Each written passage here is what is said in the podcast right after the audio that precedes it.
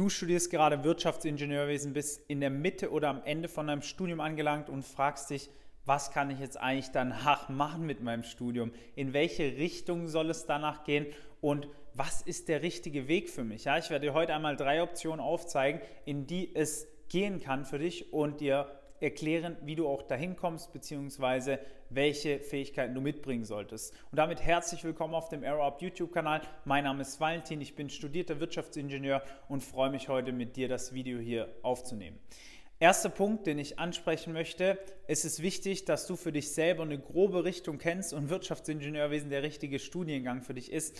Ich kann jetzt natürlich nicht damit anfangen, was ist der richtige Studiengang für dich, sondern ich gehe gerade schon davon aus, dass dir das Grundstudium gut gefallen hat, du das erfolgreich absolviert hast und feststellst, okay, Technik, Wirtschaft, sehr breites Feld, was soll ich denn jetzt eigentlich tun? Dafür gibt es eine Orientierung. Punkt Nummer zwei, nach dem Video wirst du mit mehr Klarheit rauslaufen. Das heißt, schreib dir auch einige Sachen mit, stell Fragen unter dem Video. Das kannst du natürlich nutzen, diese Funktion. Wir werden dir auch antworten. Und jetzt legen wir aber auch direkt los mit der ersten Option. Und das ist die wirtschaftliche Seite. Ich persönlich bin ein Riesenfan von Praktika und würde auch jedem empfehlen, in seinem Studium sich zu überlegen, wo kann ich denn mein Wissen, das ich erlerne aus dem Studium bzw. den Schwerpunkten, in der Praxis einsetzen, weil wenn du das nicht machst, wirst du nie wissen, in welcher Liga du spielst, ja? Du weißt zwar theoretisch, wie man gut Fußball spielen kann, aber du musst halt auf den Platz gehen und schauen, wie gut bin ich denn wirklich, um mal sagen zu können, ich spiele Kreisliga, Bundesliga, Landesliga oder Oberliga, ja? Das solltest du einfach abschätzen können und das geht eben nur, wenn du in die Praxis gehst und hier gibt es die Option, diesen wirtschaftlichen Weg zu nehmen. Als Wirtschaftsingenieur hast du hier die Möglichkeit, fast alles zu machen, was die BWLer auch machen können. Du kannst in den Bereich Unternehmensberatung gehen, du kannst in den Bereich Finance gehen, du kannst in den Bereich Banking gehen, du kannst viele Sachen machen, die rein mit der Wirtschaft zu tun haben, was auch Wirtschaftsstudiengänge danach machen. Ja, das kann auch sowas sein wie das Controlling, das kann sowas sein wie Personalwesen. Du hast einfach die Möglichkeit, dich über Schwerpunkte und Praktika komplett in den wirtschaftlichen Bereich zu fokussieren und zu stürzen. Wenn du festgestellt hast, ah, der technische Bereich, diese ganzen Verständnissachen, Mathematik, Natur Naturwissenschaften ist nicht so wirklich meins. Ja? Würde ich aber nur machen, wenn du wirklich sagst, hey, cooler Studiengang, aber im Nachgang hätte ich eher BWL studieren sollen.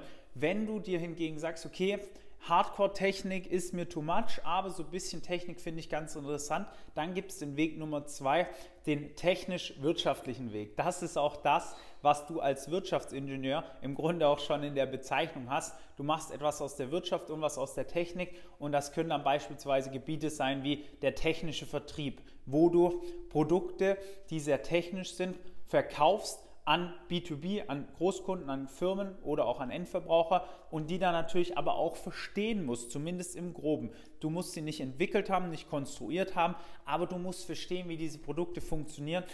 Weil du kannst ja bei einer Rückfrage von dem Kunden nicht sagen, oh Moment, da muss ich mal kurz anrufen. Klar, wenn es ein tiefes technisches Detail ist schon, aber im Regelfall stehst du dann als Person vor der Firma, präsentierst das technische Produkt und musst auch gewisse Rückfragen standhalten können. Ja? Das ist natürlich nur möglich, wenn du einen groben technischen Background hast und ungefähr verstehst, was denn hier abgeht mit dem Produkt. Oder was du natürlich auch machen kannst, ist, dass du sagst, du gehst nicht in den technischen Vertrieb, sondern du schaust dir halt mehr so die Seite an zwischen, wie kommuniziert der Entwickler mit der Produktion. Ja, das heißt, du erstellst Modelle, wo die Produktion ihre Voraussetzungen schildert und sagt, was erfüllt sein muss, damit dieses neue Modell produziert werden kann, gehst dann zur Entwicklung und klärst das mit denen ab. Das heißt, du bist so eine Art Mittelsmann. Das ist auch noch eine super attraktive Option, die du machen kannst, wenn du so eine Kombination aus Wirtschaft und Technik erreichen willst. Also den Mittelsmann in Anführungszeichen spielen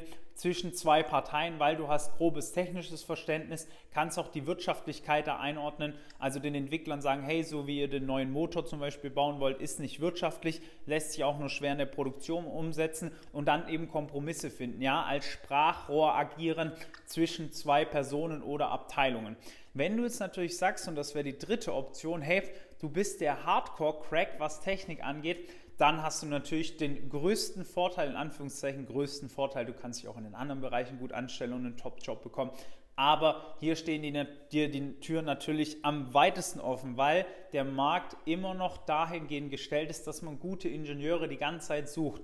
Das heißt, du musst aber auch hier über deine Praktika und über deine Schwerpunkte im Studium ganz klar darauf zielen, dass du in den Bereich Technik gehst. Ja, das kann dann die Entwicklung sein, die Konstruktion, das kann die Forschung sein, alles Mögliche, was Ingenieure eben machen, was du sagst, hey, das macht mir Bock, das will ich tun, dann solltest du aber schon darauf wirklich aus sein, was technisch zu machen. Diese Option gibt es auch noch. Darum ist auch in meinen Augen der Wirtschaftsingenieur so interessant, weil du kannst diese drei Optionen auswählen. Dir stehen fast alle Türen offen. Jetzt aber noch ganz wichtig zum Schluss, das ist extrem relevant, was ich gleich sage. Du musst dich darauf festlegen. Ob es dann der richtige Weg war oder nicht, spielt keine Rolle. Du kannst immer noch die Richtung wechseln mit einem Master oder einem zusätzlichen Praktikum.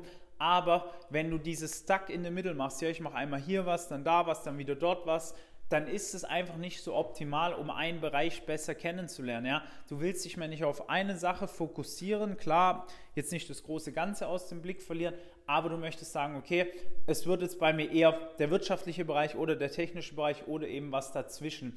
Damit wirst du nämlich viel kostbarer, dein Lebenslauf hat auch einen roten Faden drin und du suchst dir einfach deine Praktika gezielter aus und bist nicht komplett in der großen, weiten Welt auf der Suche, was könnte jetzt aus diesen eine Million Praktika das Richtige für mich sein. Also mach unbedingt zwei, drei Praktika, entscheide dich davor grob, in welche Richtung es gehen soll.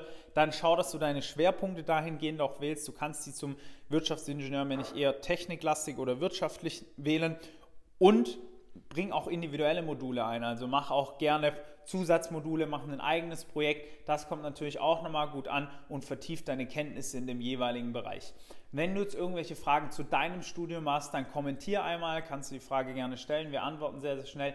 Oder bewirb dich für ein kostenloses Erstgespräch, wenn du merkst, du willst bessere Noten schreiben in weniger Zeit und einfach mehr aus deinem Studium rausholen, um danach in eine Top-Firma zu kommen, sind wir die richtigen Ansprechpartner.